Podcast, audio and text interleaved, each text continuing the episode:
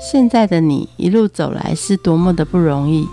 回想过去的每一段，曾经精彩的刹那所化为的永恒。你一贯的任性是前任宠坏你的，成就此刻美好的你是前任送给现任的祝福礼物吗？欢迎收听《谁教会我的一件事》，我是 Rico，我是贝大小姐。哎呀，小姐，你人生中有没有什么遗憾的事情？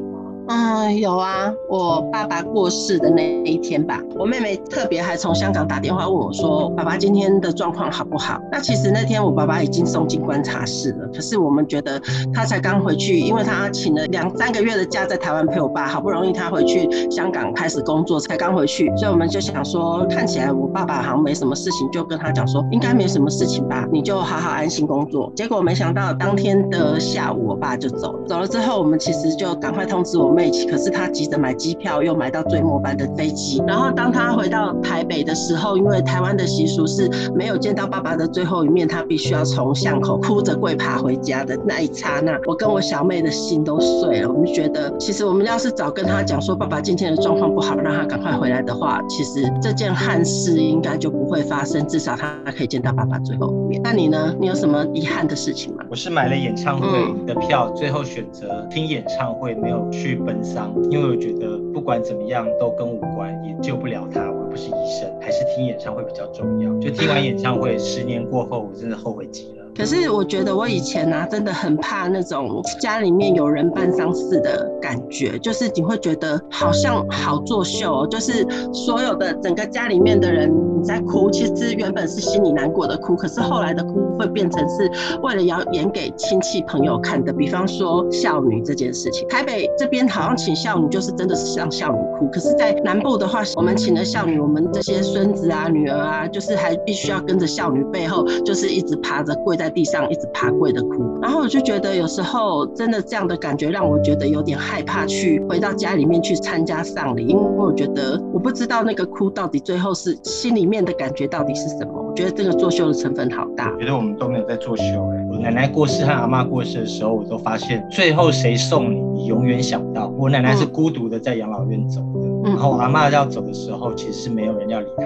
最后她选照片的时候，也是我妈选。所以也都不知道，最后送你的搞不好也许是义工，也可能只剩下义工会照顾你的那个人会哭而已，其他人大概都无所谓。所以我觉得在殡葬的过程里面，其实让我觉得我最感谢的其实是这些殡葬业的从业人员。其实我觉得在你最难过，然后最无助，其实就是大家每一个人都已经为了这件事情已经心情很不好啊，然后完全不知道该做什么的时候，其实反正这些人给我们很大的力量。哎，我们来问问英国王子培伦，来看看他为什么会走到这个产业，以及这个产业教会他什么事情。欢迎培伦。我刚提到两位的遗憾，其实我当然人生中也有遗憾。我觉得有没有见到最后一面，最后还是会有或多或少还是有其他的遗憾会跑出来。我觉得两位的故事其实也算动人，但是这个看演唱会其实还可以少看是没关系的。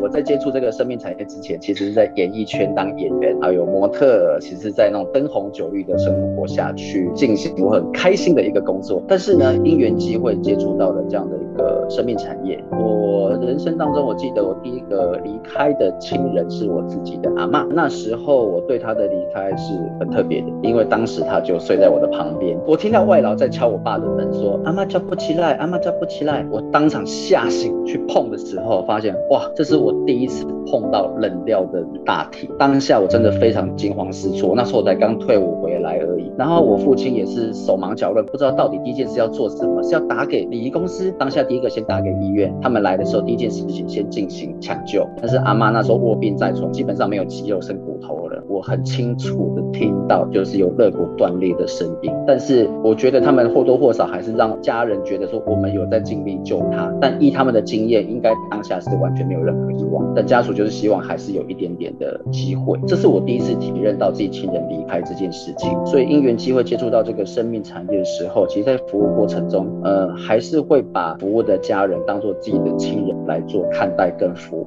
感觉真的能够将心比心。第一次服务的其实是一个阿公，哎，刚好也是我们的邻居。我以前是真的非常怕一般人家讲的大体，这些都是被林正英害的。以前看什么暂时停止呼吸，就觉得好像举得直直的，然后会跳着来找我，然后我赶快将闭气度过。当时非常的害怕。我发现我在服务的过程当中，你会发现这一群陌生的家庭，一开始把你当成一个陌生的人，到后来越来越亲近，到后来我去找阿妈的时候，她既然已经在煮东西说。哦，培伦你来啊！我今天被出现面好聊，要和你讲。哎，我就发现那个时候才发生大概第八天左右而已，已经把我当成亲人在看。如果大家知道殡葬传统习俗啊，告别式当下结束的时候，配偶他是不会送到火化场，也不会跟去进塔。那我就跟那个阿妈说，阿妈阿丽的家己爱请我卡修脚和卡爸卖熊他真好，我们可以挥花顶啊。阿妈只做了一个动作，让我感动到现在。他那时候环抱着我，然后握着我的手，他就跟我说：“一共，我刚才无力了哈，问先生，叫他给他家里万万，一共多谢你，多谢。”我他带着那种哽咽的声音的时候，我当下震慑好几秒。说不出话来，这是我人生当中第一次被人要用这种方式感谢，我就觉得哇，这个行业太有魅力了，我享受这种感觉，我好像是他们的什么救命恩人还是什么一样。我后来我就决定脱离这个演艺的环境，我要全心的做生命服务，因为我觉得我到了这个年纪，我第一次能够体认到生命的价值原来是这么的能够让我动容，在这他们最需要你的关键时刻，你能够提供你很最温暖的服务。服务的过程当中，你也服务十多年了，嗯，其实也看过很多的家庭伦理剧吧，什么抢家产、男装孝顺这些，在你这个看到的人生的家庭最后一幕的悲喜剧里面，有哪些让你印象深刻的故事？哇，我现在从事十多年，大概也服务超过三百个以上的家庭。哇，真的是各式各样都有。我现在都不看名师跟三立了，因为我几乎每个月都可以看不同的剧情。你会发现有些家庭其实真的很和睦的，他们都会交给年纪最大的，或者是有做主权，一般都是长子在做主。纵使长子他在家里的地位也许不崇高，但是因为尊重他，都会让他去做发言跟决定。但是有一些哦，真的是很特别哦。你会发现现在普遍家里哦，女儿这个角色反而是在这个家中最愿意为离开的长辈做很多。事情的人，儿子现在反而不太会出声音，觉得尽量能够不要花钱就不要花钱。我曾经遇过一个比较特别的案例哦，是在这个长辈已经离开两天了，儿子这个角色呢，就来跟女儿问说：“爸爸的印章在哪里？还有那个存折，还有后续我们到时候这个遗产我们是要怎么分？”哇，那个女儿私底下把我拉到旁边说：“对，我以为这个是在八点档才会发生的剧情。”他说居然在我们家发生，才两天呢。他说他心真的非常痛，他真的没想到居然会有这种事。所以其实哈，每个家里在发生这样的状况的时候，处理的模式都不一样，跟家里的互动，发现如果是在自己家里，我们会当下会怎么样处理这样的一个事。所以我觉得哈，这命服务业做久了，反而能够更警惕自己，哪些事情当下才是最重要的。我也遇过，就是父亲走了之后，遗产大家分完了嘛。过了几年，该母亲的时候，儿子都没有再出现过了。因为反正他父亲那时候遗产已经拿得够多，所以这次母亲离开了，就交给姐姐啊、妹妹他们去出就好，就从头到尾都没出现过。因为我在讣文上面明明就看到儿子这个名字，可是从来就没看过他。我就稍微问了一下姐姐，她说：“哦，那个就是我爸遗产分一分，我们就联络了。”常会看到这一种，我就觉得很心痛。我可不可以这样这么简单的、很过分的说，这别人怎怎么对你都是你教的，所以这个子女怎么做出都是父母当时这样教。嗯，因为对方的家庭状况、他的教育方式怎么样，我们不得而知。可是我觉得回归到一个人性面，今天离开的是你，把你拉拔长大。今天你能够健康，你能够有机会在外面挥霍，纵使我的教育不好，我始终还是你的父亲跟母亲。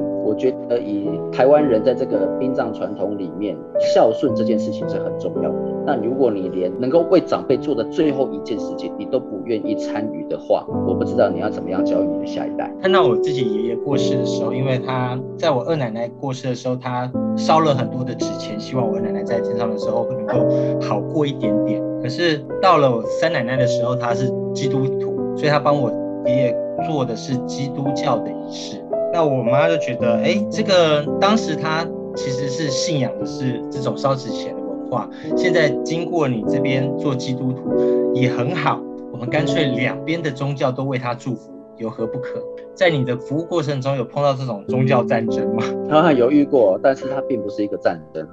我觉得，呃，当你的小孩多的时候，他们就会开始有各自的信仰。那他们用不管用什么样的方式，无非都是希望祝福这个长辈。不管是用佛道教，不管是用基督教，我都希望用我的方式来让我的长辈更好。所以，我们的确有遇过哦，就是两边完全不同信仰，最后沟通的模式就是上半场我们就佛道教诵经跪拜，下半场我们就请牧师上来做助。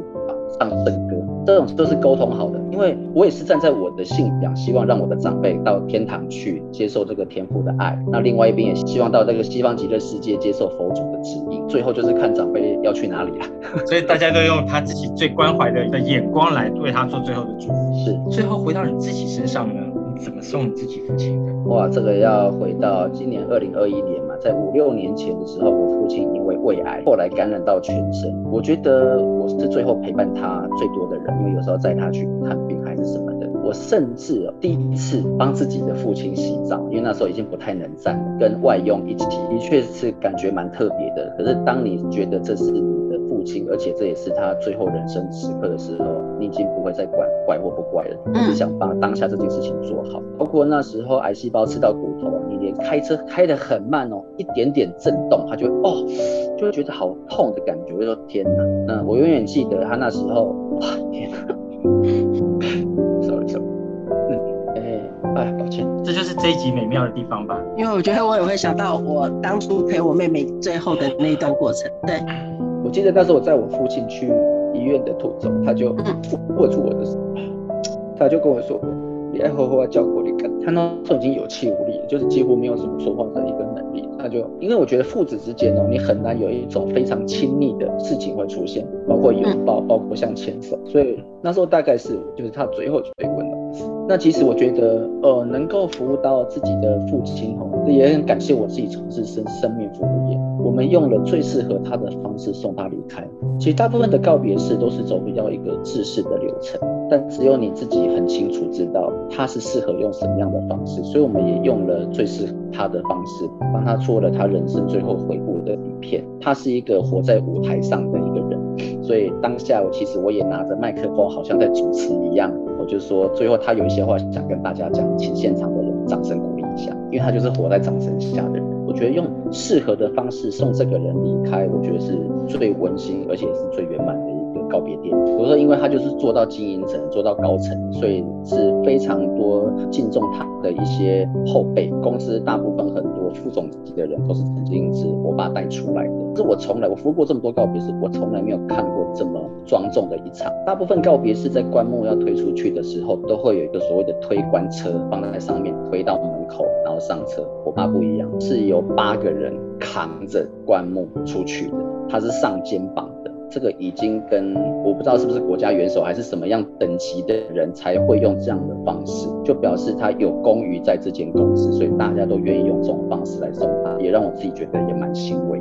自己父亲做生命服务，和别的父亲没有做生命服务有别于不同的观念吗？或者是他有交代你做事特别的什么事情？我觉得人是这样子哈，当你只是在生病的时候，你都觉得自己会好，往往你都会忘了去交代很多你该交代的事情，导致后面有可能会造成这个家庭的一些失衡。包括啊，什么东西应该要给谁，应该由他亲自说出来嘛？你让大家最后自己去讨论跟分配的时候，往往都是争吵的几率是会加大。对，所以我觉得呃，现在的人哦，不管你是健康与否，我觉得在健康的时候，也许你要先立好你自己的遗嘱，你自己什么东西你想要给谁，包括钱，包括车子还是什么，大家就会遵照你的意愿去做这件事情。可是现在社会就是这样子，当你什么都不做的时候。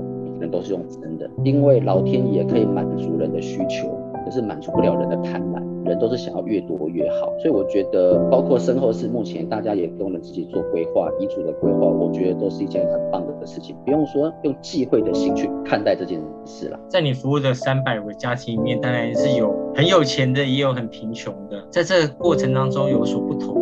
是不是因为比较没有资源的家庭会比较和乐和和谐？哎，这的确也是啊。不要说服务了，销售过程当中你就看得出来。我讲真的，有钱人一定跟你杀价，比较没钱的人反而他就你该付多少他就付多少。我想可能有钱人他们也是因为这样子有钱的啦，就是凡事成本什么都会精算的很精准。不过我觉得告别式是这样子的，它有点像是在办一场，你把它当做婚礼也好，每个人有每个人自己想进行的模式。你婚礼可以学周杰伦办一个两亿的在城堡，我们也可以很一般的，我们就在一般的餐厅，大家两桌吃吃饭，它也是一场婚礼。丧事亦然，也有人花了四亿办了一场婚礼，之前有一个砂石厂的老大，但也有人只花了二十万。重点就是说。你办完之后，你有没有觉得圆满，而不是花多少钱？今天如果花这些钱能够让你觉得圆满，我们就做。我我觉得就是要量力而为了，我们不要为了做而做，哦，不用为了做面子。这个是我比较呃语重心长跟各位做分享。我们有看到越贵的婚礼离婚率越高，是吗？在这个生命服务面有哪些服务？以本公司来讲的话，其实它就提供两种服务。如果要去旅游的话，一定会有机票跟跟酒店。我我常说我们自己很像一个天堂的旅行者，我们提供只去不回的行程，机加酒的服务。那到底什么是机？机就是机票，就是一般人家讲的生前契约。酒的话，在旅游叫酒店，一般我们这个产业可能就讲塔位或者是一个土葬的一个墓园。我们大概就是提供这两种服务，就是机票跟酒店的服务。所以在生前巨蟹就可以把机加酒这个 package 办好，自己决定好。的确是这样子啊，我跟你讲哦，商事你自己也可以办哦，你就是联络所有的厂商嘛，可能有四十个厂商你要去联络，你自己就可以完成一场丧礼，但你很麻烦啊。所以我们是不是请一间专业的旅行社，他会帮我们去联络好酒店，帮我安排好路线，帮我们叫好车，我们就付给他服务费，我们就可以完成一个非常有趣而且圆满的旅游。丧礼也是啊，我们会有一个礼仪师嘛，那礼仪师会把所有整个丧事应该要准备的东西，然后包括有人会给你提醒。旅游你没有办法自己顾够好，可是丧事的经验值极低，有的话就两次，自己的父母一定是自己经手的，那没问题。可是，在这种经验极低的情况下，你怎么知道到底哪些事情是你要注意、更要准备的？所以一定要专业的公司来协助你。我觉得我们就是在做这样的一个协助服务。对，最后一趟旅行何必这么麻烦？再交给别人好了。卖这些服务给亲朋好友的时候，大家会觉得你触眉头啊。我都还没有想到最后一趟，你就要跟我讲这种事情，七加九，就是因为大家太触眉头了，所以只好用这种方式来去做引导。我们在销售这种产品哦，其实也很特别，就明明它是一个好像发生当下不好的事情，可是你又一定会遇到。我们举保险好了，请问买保险是好的事情？你买医疗险用的时候会开心吗？你保防癌险得到癌症的时候你会快乐吗？都不会。可是我们还是要买。我觉得所有规划都是为了不麻烦他人所做的准备。古代有一个诗人胡适先生，他曾经就说过：“生为死时做准备是真豁达。”如果我们连走的时候，连在健康的时候都能把连走的那一块啊都规划好，你人生讲真的没什么烦恼。皇帝登基第一件事情就是先盖好自己的陵，看到他的陵寝是长怎样。现在其实是一个很开化的社会啊，你未来要住哪里，你自己决定嘛，要不然你不小心被丢到海里了，我靠，你不会游泳那么糟了，被花葬了，一天到晚有狗去撒尿，你也不舒服。所以现在的观念已经开化到人是可以去规划自己身后事，包括用什么样的方式来进行，包括要住哪里，其实都可以自己决定。买的服务的时候，我都可以跟你讲说，我希望怎么样怎么样，然后帮我规划这，很像在规划一个旅游一样。我希望去做什么，然后我希望只是住青年旅馆，还是我要住高级的 hotel，都可以先跟你说好这样子。我觉得就是生前先把该交代的事情先交代清楚，这样子帮你处理的人才不会呃贸然的去做他不该做的决定。我真的遇过很多，就是有些可能也是经济考量啦，居然去把自己的父母去做所谓的树葬、海葬跟花葬。但其实以科学家来讲，哈，这是科学，这个是有经过这个报道的。其实人在火化完灰就是磷酸钙，它遇到水是会硬化的。很多人会以为，嗯，骨灰不是变成粉，然后溶于土、溶于水会看不见吗？No，它就会变成一个结块的东西，其实也是占了地球一个空间。那往海里撒，真的环保吗？我想问一下，鱼会知道它是食物还是骨灰吗？不会，它看到东西下来它就吃。那谁吃鱼？就是人。所以有一天我们可能会吃到别人的阿公，是要小心的。所以不是钙片。所以你不赞成花葬、树葬、海葬？我不是因为在卖这个，所以我就说那个不好。我觉得它未来肯定会是一个趋势，但绝对不会是现在。就像塔位在三十年前一点都不流行啊。以前都土葬嘛，我阿公那时候哪有塔位，根本没有塔位。现在就是因为没有土地了，所以我们开始有这种大楼式的。可是我觉得大概可能还要在十五二十年，慢慢它才会变成一种趋势。因为塔位要盖相当相当不容易，你要盖在你家隔壁，还是盖在别人家隔壁呢？光这一点就是已经造成太多的抗议了。那在这样的情况下的话，未来我觉得环保站它是一个美化的一个名词，它其实一点都不环保。我们晚期的人开始会照射一些所谓的辐射性的治疗的时候，给那些骨灰其实都还有一点辐射，你往海里尤，其是造成的是另外一种污染，只是大家没想到。朋友怎么看待你这样的工作？哎呀，这个想到当初啊，还有人白眼我。对啊，因为我是从演艺圈转再到殡葬圈嘛。嗯。那时候有一次去拍片的时候啊，导演得知你在龙岩哦，我想说哇，这个导演不错，有观念，有机会成为我的客户，我就很大方的说，对。我在龙岩，想到他摆了我一眼，说，嗯，那那你招一这这，前面带几名车招一这这。其实我发现很多人对殡葬业哈，你他会给他一个名词叫那个，他们会说你怎么会去做那个？很多人说你怎么会在银行服务？你怎么会在旅游业服务？但是我们都被统称成是那个，表示现在还是有人会觉得殡葬产业它是一个好像比较下等的人在做的一个工作，正常人应该不会去做。但现在因为我们公司把整个殡葬文化整个大改革之后，大家开始觉得，哎，其实做这种生命礼仪服务的人，其实也是文质彬彬，而且非常的专业，甚至还要需要去考证照。所以以前的朋友，不管他怎么看我，但是有一天。他还是需要我的服务。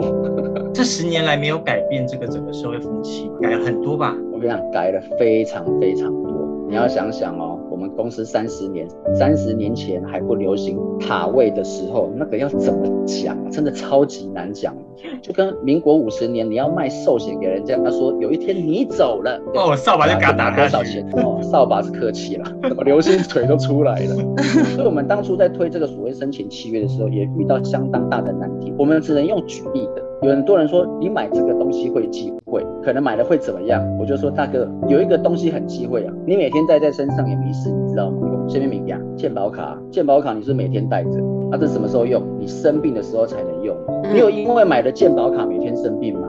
没有嘛。因为买了防癌险隔天得癌症也没有啊。因为帮汽车买买了一个脱掉救援险，你就可能车子失窃或者就抛锚也没有。哦，他慢慢慢慢，人就是需要观念的引导。我觉得，如果现在人还普遍不能接受，是因为它的名称取得不好，它就叫生前契约。听到生前，你就会想到死后。但如果它叫生命合约、生命规划书、爱的保单，是不是好听很多？但它已经是被内政部明定这个东西叫叫生前契约，它是改不了的。好，很多人走这个生命服务都会碰到灵异事件，你有碰到灵异事件吗？自己倒是没有，别人听到还蛮多的。有的就是啊，可能服务完之后，什么会在梦里跟他说谢谢。有一个是比较难解释的啦。我有一个台中的客户，那时候还没有确定要给我服务，只是先付了一个一千块的定金。想不到我回家之后啊，就直接入睡了。然后到凌晨四点的时候，这是我这三四十年来第一次在凌晨四点的时候，突然眼睛睁开的，也不算吓醒，就是突然，反正就眼睛睁开。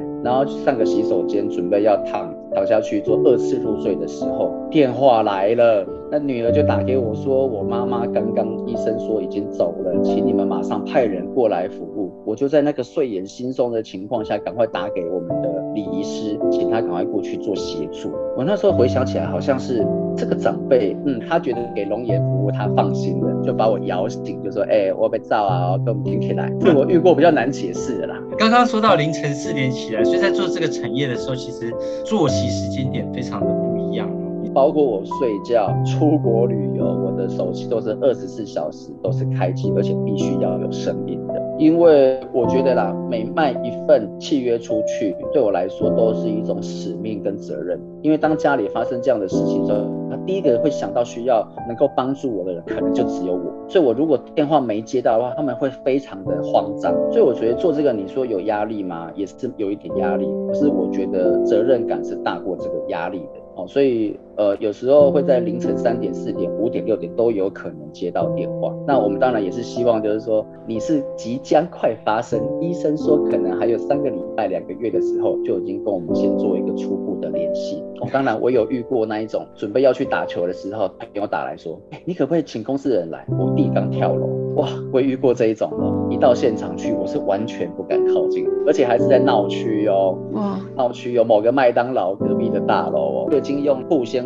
围起来。李医生跟我开玩笑，你想过去看看吗？我说哇，千万不要！我虽然做这个产业，但是我并没有真的很敢去接触每一个细节，所以我觉得利益是真的相当相当的伟大。内心是怎么调试的过程？从你第一次阿妈哽咽着抱着你，经过你送你父亲，一直到现在，你十多年来变成你三百多个家庭的自己的亲友了。你内心怎么调试这个过程？其实前期还是会有一点不太适应啊，因为我刚开始服务的好几个案子，我在现场都会哭，就觉得真的好像自己的亲人离开的感觉。可是现在不是说麻痹哦，而是你渐渐的能够了解你在做哪些事情是真的可以帮哦，你的心情你就会调试的很快。总是站在旁观者的立场来看这件丧事的发生哦，你会发现每个家庭他的需求其实都不同，但是我们要做出正确的建议。其实外面房有一些不孝的业者，他们遇到了才开始有钱赚嘛。这一次我不好好的削你，我要等什么时候？真的家属不需要的东西，他也一直一直加，一直加。之前在脸书就有人 po 啊，他以为找一般外面的账社会比较得到便宜，就拿到账单，他完全吓傻，他都不知道这四五十万到底花在哪里。所以我觉得这种生命服务，你只要找对公司，你一定会得到很好的服务以及保障。我怎么去调试我的心情？我觉得就是每个案子的累积了。当然，前面你一定会有还是不是太适应的事情，包括也不知道怎么跟家属去做应对。讲真的，自己的亲人，你真的经历过他离开，你真的能够体会什么叫将心比心。要不然，如果你只是一直在销售的过程，一直在服务的过程，都没有经历过自己亲人离开的话，你说你能将心比心，我觉得那是不太容易的一件事情。我也很很高兴有这个机会来为生命服务。我觉得在我人生的后半生能够接触到这样的产业，我觉得自己还蛮荣幸。所以感觉到在这个行业里面，你父亲教会你很多事情，然后后半段是你自己要摸索很多事情。最后，这生命服务教会你的事情是什么？更珍惜身边的人吧。我讲真的哈，刚刚前面一开始有提到所谓的张学友的演唱会，我也曾经在跟可能女朋友要约去看电影的时候，我妹就打给我，她说：“哎，妈妈说今天晚上吃饭有没有空？”就马上说有。经历过一个亲人的离开了，所以我不可能就是把这个遗憾的事情再一次的重蹈覆辙，让我弥补这个遗憾的，就是变成我要多陪陪我的母亲。所以，我当下就跟我女朋友说，晚上我家里要吃饭，你要就一起，不然我们就电影就下次再看。我现在会把家人放在第一位。以前好像年轻的时候，玩乐是我的主要会比较占第一位的。可是我觉得我现在只要是家人一句话，我都一定会马上去配合他们为主。这个产业教会我的就是更珍惜身边的人。我会常去教育我的家属，面临这件事情的时候，多说好话。因为人在离开的时候，最后会失去的叫做听觉。你在讲什么，他其实都还听得到，他是没有办法回应你的。所以我都希望家属说：“都爸爸，你的病痛一切都好了啊，你就好好的跟着菩萨去修行，我会好好的照顾妈妈，你放心，我们都会过得很好。”都要讲这些话，然后眼泪不要滴到他身上。所以我觉得一个专业的生命规划师哈，生命从业人员不是在把丧事做完，而是要把丧事做好。这是一般人比较忽略，他以为把这个丧事完成。这个家庭就圆满。No，我们做事情之前要先把心情处理好，这才是一个合格的生命从业人员。谢谢。节目的最后，我们一起来听黄思婷带来的《温暖的双手》。我们下次见，拜拜。请你放心的跟他走，放下所有牵挂，带着我的祝福，心中现在换菩萨牵你的手。